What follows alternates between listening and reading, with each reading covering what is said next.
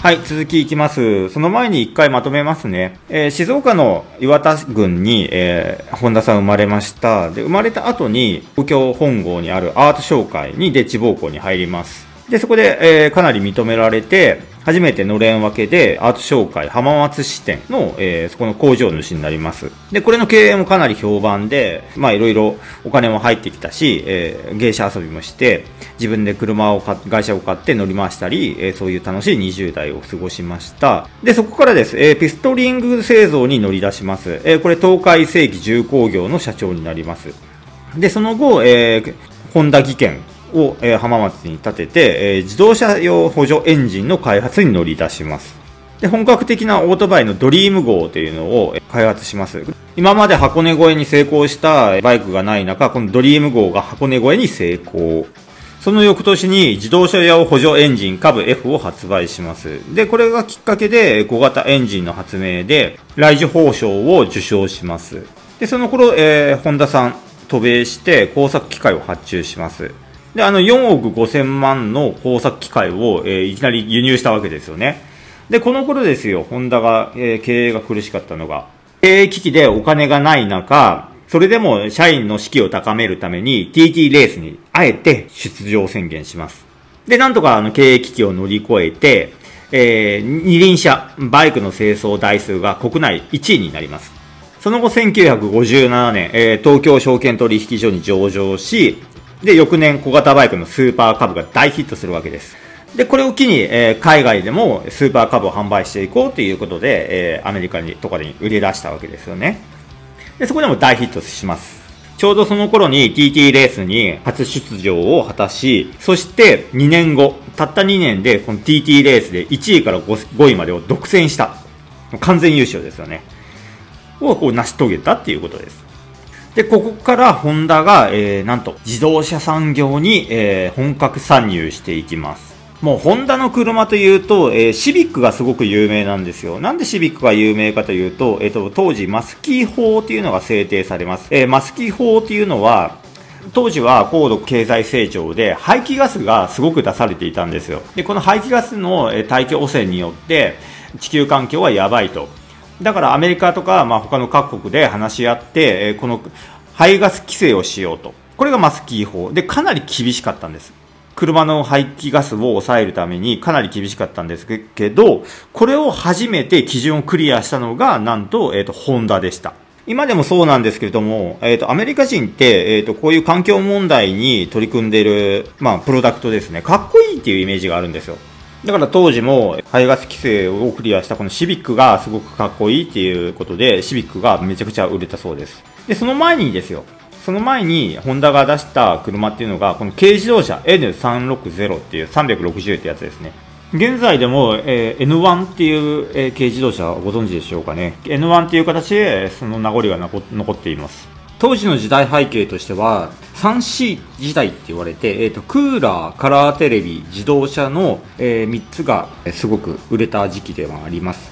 このクーラー、カラーテレビ、自動車で 3C って言ったんですね。N360 をホンダが出した時に、同年に日産がサニー、富士重工がスバル、三菱がコルト、で、東洋工業、まあ、今のマツダがファミリア、で、トヨタがカローラを次々と出したんですよ。だいたい排気量1000クラスぐらいの小型車ですね。で、ホンダが出した N360 って、まあ、結局オートバイの二輪をあの四輪にして出した車だよね、なんて言われて、まあ、実際そうだったんですよね。で、なんでそんなこと言われたかというと、えーこのエンジンとか、えー冷やすのを、えーと空冷式だったんですよ。空冷式っていうのは、えーと空気で冷やしていたんですよね。今は水冷式です。あの水で、えーそのエンジンを熱くなりすぎないように冷やすんですけど、当時、えっ、と、ホンダさんが空冷式だ、空冷式だって言ったんで、えっ、と、空冷式でやったのが、えっ、と、この N360。でもね、すごくね、可愛い車なんですよ。まあ、ネットで N360 って打ち込めば出てくるんですけれども、えー当時ユーザーからは N コロって言われて愛称をつけられて、で、それでホンダが、えーホンダの軽自動車がこのトトップメーカーに踊り出たわけですよね。ちなみにその前に、えー、とスポーツカーとそのスポーツカーのエンジンを搭載したトラックを売り出したんですけどこの2つはほとんど売れませんでしたえこの軽自動車がすごく売れましたあとシビックでこの頃ですね1969年なんですけれどもえっと、空冷水冷論争っていうのがホンダで起きます。あのこの空冷冷水論争っていうのは、えー、空気で車を冷やすか、えー、水で車を冷やすか。ホンダさんはあくまで空冷にすごくこだわりました。空冷で車を冷やせって。で、それで技術力を上げろって言ってました。でも、えっ、と、現場は違いました。えっ、と、水冷式、水で冷やそう。で、ここで意見が割れます。この水冷と空冷の両方で開発を進めることになったんですよ。ただね、ホンダさん的にはね、すごく気に食わないとこあるんですよ。俺が空冷だって言ってんのに、なんでお前水冷でやれってお前たちは言うんだっていうところで、あの、社員からするとすごく言いにくいわけですよ。もうホンダさんはもう本当にあの、ボスザルですからね。技術の面でのボスザルなので、まあ、一社員、一古文がボスに歯向かうことになります。まあ、実際本田さんも、え、ー、と、すごく怒りました。ただね、えー、それでも戦ったのが、やはりあの、本田技研創業の時からいた、あの、杉浦さん、杉浦秀夫さんと、あと技術のね、あの、担当してたね、久米忠さん。まあ、後に、あの、久米忠さんは社長になりますし、杉浦秀夫さんは副社長と、あと会長を歴任します。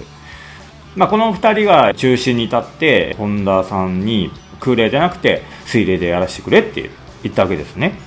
で、やはり最終的にこの藤沢さんですよね。藤沢武雄さんが、えー、水冷に、まあ、利があるんじゃないかっていうことを再認識して、で、その東京に戻って本田さんに報告して、説得して、で、若手の意見をしたわけですよね。その時に言った言葉が、あなたは本田技研の社長として道を取るか、あるいは技術者として残るのか、どちらかを選ぶべきではないか。そう本田さんに説いたそうです。でしばらく沈黙の後に本田さんが、うん、考えて、うん、俺は社長としているべきだろう。じゃあ水冷をやらせるんですねって聞いたら、うん、そうしよう、それがいいって言ったそうです。で、この論争が、えっ、ー、と、本田宗一郎が引退するきっかけになったんですよ。結局、本田技研っていうのは、えー、結局、本田宗一郎が、えー、技術者として率いてきたけれども、もう言ってしまうとちょっと年なんですよね。ちょっと老害になりつつあったと。で、若手技術者はしっかり大学でも学んで、すごい努力して、最新の開発事情も知っているので、水冷式を選んで、自分たちでそれで行きたいと言ったわけですよね。で、ここに大きな、えっ、ー、と、意見の差があるわけですよ。世代交代の時ですよね。どんな業界でもありますよね。この世代交代っていうのは。で、そのきっかけとなったのが、この、えー、空冷、水冷論争っていうところです。この会社の社長の座を、えー、川島さんという方に譲って、シビックを発表の後に本田さんは引退します。で、ここで、あの、社長を辞めたんです。で、同時に、藤沢武雄さんもそこで引退します。で、引退した後もね、本田さんはね、えっ、ー、と、ずっと同じ時間に起きてたんだって。で、起きて、で、そのまあ、研究所ですね、に、あの、ついつい車を走らせてしまったって言ってました。えー、もう癖というか、本当に行きたくて行きたくて仕方ないけど、それを、えー、まあ、心を鬼にしてというか、うん。まあ、本当は研究したいけど、若手に譲って、で自分は引退して寂し、すっごい寂しいんですよ。本当はさすっごい寂しいんですよ。自分がやってきて作って、えっ、ー、と、愛情を込めて作ってきた会社、そして車があるのに、急にその生活から、えー、離れてしまうので、すごい寂しかったと思うんです。でも、席を最終的には譲って、えー、本田さんの手元から離れたっていうことです。これが今の本題につながるわけですよね。で、そこで、え、ー、と、一番初めに、え、ー、と、お伝えしましたけれども、ホンダって一言で言うと、エンジン開発の会社なんですよ。この意味わかりますかね？エンジン開発、えー、例えば、その最初に自転車につけたエンジン、バタバタっていうの、このエンジンを開発したんですよ。で、スーパーカブの時もエンジンを開発したい。で、四輪の、あの、オートバイとか四輪も、これ、基本的にエンジン開発なんですよ。だエンジン開発をするのが得意な会社っていうのがホンダ。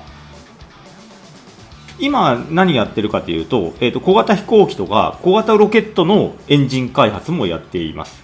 この小型ロケットを作るっていうところも、えっ、ー、と、やってるんですよ。